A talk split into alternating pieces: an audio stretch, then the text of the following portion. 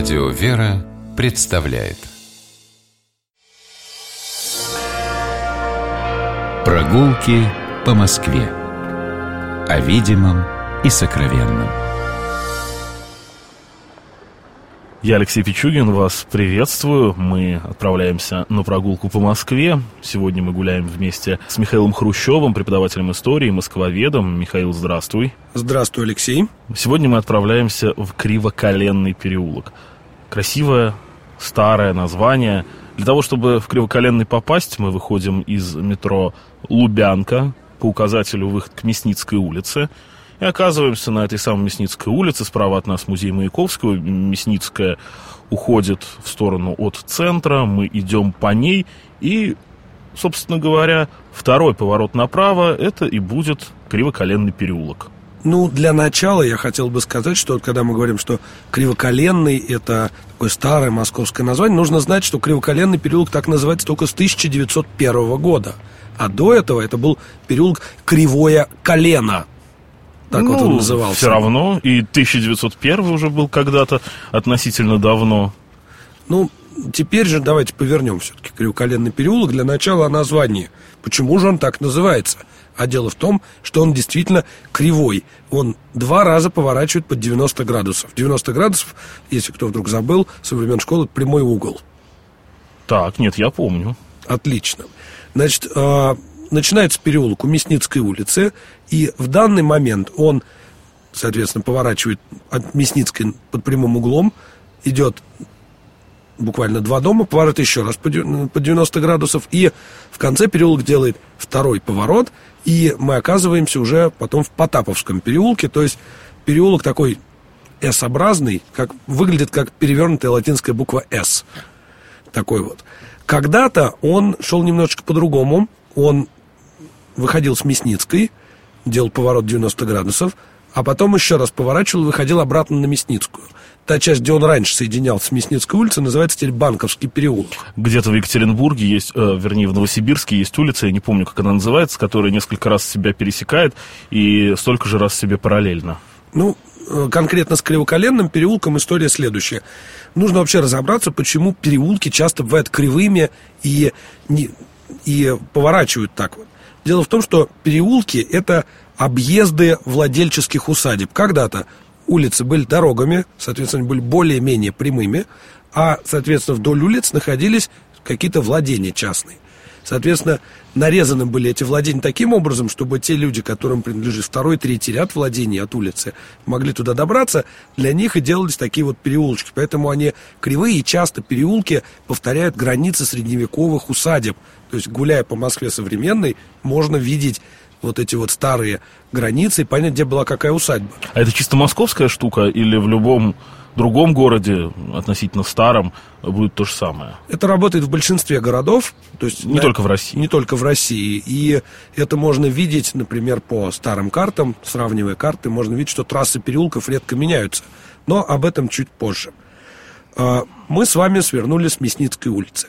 Слева от нас дом такой очень красивый, в модерновом духе, выглядит как такой доходный дом начала 20 века, хотя на самом деле построен всего каких-то 15 лет назад. Это совершенно современный дом, новенький. Да, если посмотреть на старые фотографии, в этом месте вообще долгое время дома не было никакого. Да.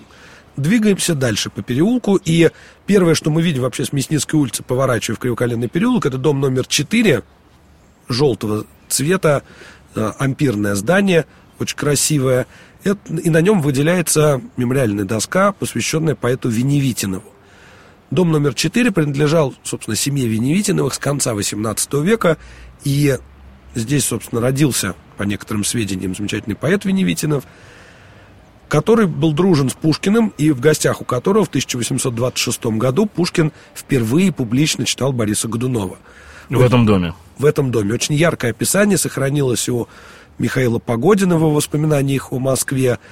Э, у историка Михаила Погодина очень красивые воспоминания. Не будем его сейчас целиком читать. Главное, что э, этот дом очень большую роль сыграл в развитии русской литературы. Причем дважды. Дело в том, что уже в 20 веке в этом доме, в коммунальной квартире, проживал замечательный поэт Александр Галич. Mm. который... Какой поэтический дом. Да, тоже оставил воспоминания об этом доме. И э, меня поразило, что вот в доме жило 60 человек на 1940-е годы. То есть это был очень густо заселенный дом. И... Причем я вижу мемориальную табличку Пушкину, вижу Веневитинову, Галичу нет. Галичу пока нет. Ну, подождем немножечко. Тут кроме Галича жил еще его брат, кино, э, кинооператор Гинзбург, ну, фамилия Гальча Гинзбург, его младший брат, кинооператор, тоже жил в этом доме. А еще там жил замечательный московский краевед Дмитрий Турусин, которого даже сохранилась фотографии из этого дома. Я как-то их видел приятно, что есть у тебя знакомые, которые жили в исторических домах. К сожалению... Я этот, его тоже знаю. Да, этот дом очень сильно пострадал. Нет войны, нет пожаров, а от бесхозяйственного использования. Несмотря на то, что его еще в 60-е годы признали памятником архитектуры, долгое время его никак не ремонтировали. И в конце 90-х он был буквально на грани гибели, то есть он практически разваливался.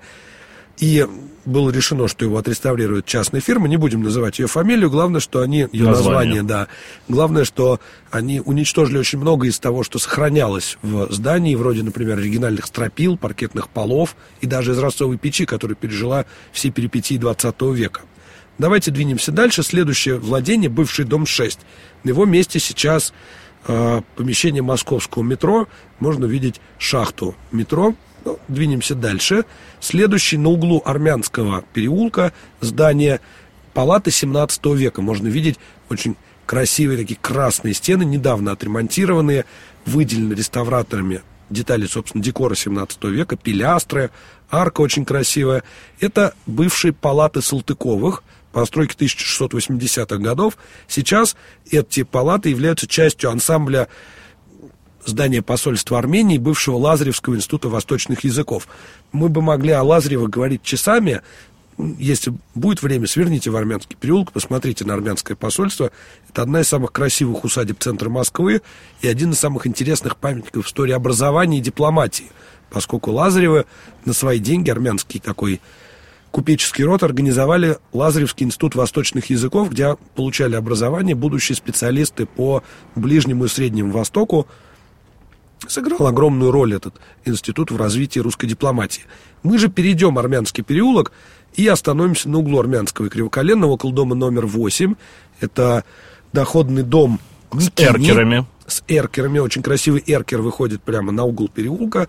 Дом архитектора Микини. Павел Карлович Микини происходил из Варшавы, был таким инженером и застройщиком. И вот его личный дом, в котором в советское уже время было много Э, мастерских художников, и до сих пор многие художники там квартируются. Обернемся от этого дома и посмотрим на противоположную, нечетную сторону Кривоколенного переулка.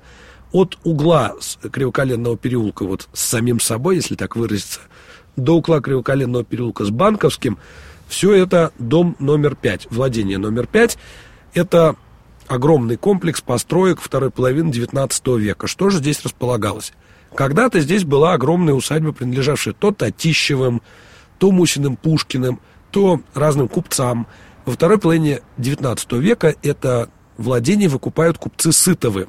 И здесь появляется фабрика церковной утвари. Здесь производили парчу, ризы, облачения, покровы, воздухи и огромное количество наименований разных церковных изделий из ткани. Вообще вторая половина XIX века очень интересная история, поскольку а, новые промышленные методы, новые методы стандартизации применялись. Вот, например, Алексей, ты знаешь, что, например, филония в XIX веке производились трехразмерных э, категорий. Тут надо пояснить, наверное, прости, что я тебя перебиваю, э, Филонь – это элемент, очень важный элемент священнического облачения, как раз э, та большая, если так можно выразиться, накидка, которую мы видим на священнослужителе во время богослужения.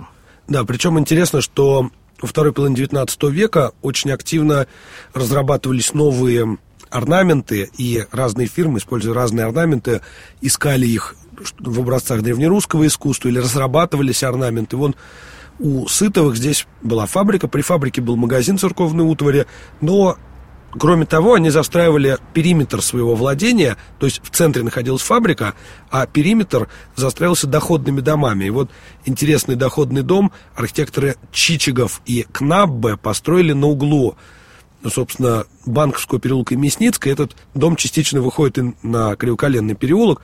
Этот дом э, сейчас выглядит достаточно современно, поскольку в 30-е годы был сильно перестроен. Здесь были меблированные квартиры, меблированные комнаты. Здесь располагались многочисленные магазины по первым этажам. Но сейчас большую часть этого здания занимает Высшая школа экономики. Двинемся дальше. Напротив э, вот этого комплекса домов Сытиных – Дом номер 10, он с большим отступом стоит от переулка. Сейчас тут ведутся реставрационные работы. И этот дом, бывшее главное здание усадьбы князей Голицыных. Долгое время был достаточно непритязательным, таким сильно перестроенным, но в последние годы здесь были обнаружены элементы архитектуры 17 века, и здание сейчас реставрируется как раз для того, чтобы раскрыть все сохранившиеся детали до Петровского времени. Пройдем дальше, и дом 12, огромная тоже территория, застроена фирмой Феррейн, знаменитая аптечная компания Феррейна, швейцарского гражданина. У них есть знаменитая аптека на Никольской улице, а здесь у них были производственные корпуса, лабораторный корпус тут располагался, здесь были завод, был завод, где производились лекарства.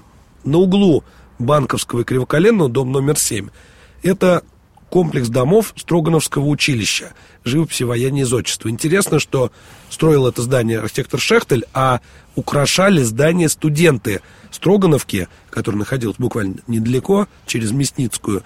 Соответственно, по фасаду идут рисунки, сделанные студентами Строгановского училища. Пройдем еще немного дальше. Дом номер 9, тоже доходный дом. Принадлежал он доктору Лунцу, Построен он в начале 20 века, в 1910 году. В советское время в этом доме жил артист Вицин. Всем нам Тот знакомый. самый знаменитый, да, Георгий Тот самый Вицин. знаменитый Георгий Вицин проживал вот в этом доме. А если ты помнишь, Алексей, тут в доме Лунца есть такая подворотня, и пройдя в эту подворотню, мы оказываемся около такого, как бы это сказать, приличней, разрушающегося двухэтажного здания, которое скрывает в себе палаты 17 века.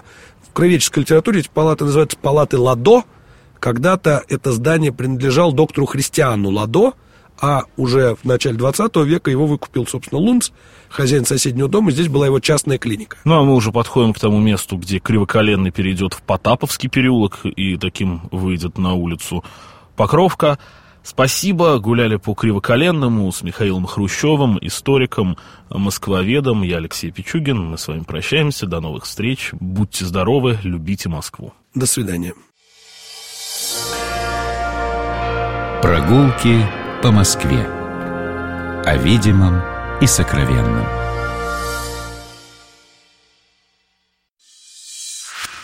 Программа «Прогулки по Москве» произведена при поддержке Комитета общественных связей правительства Москвы.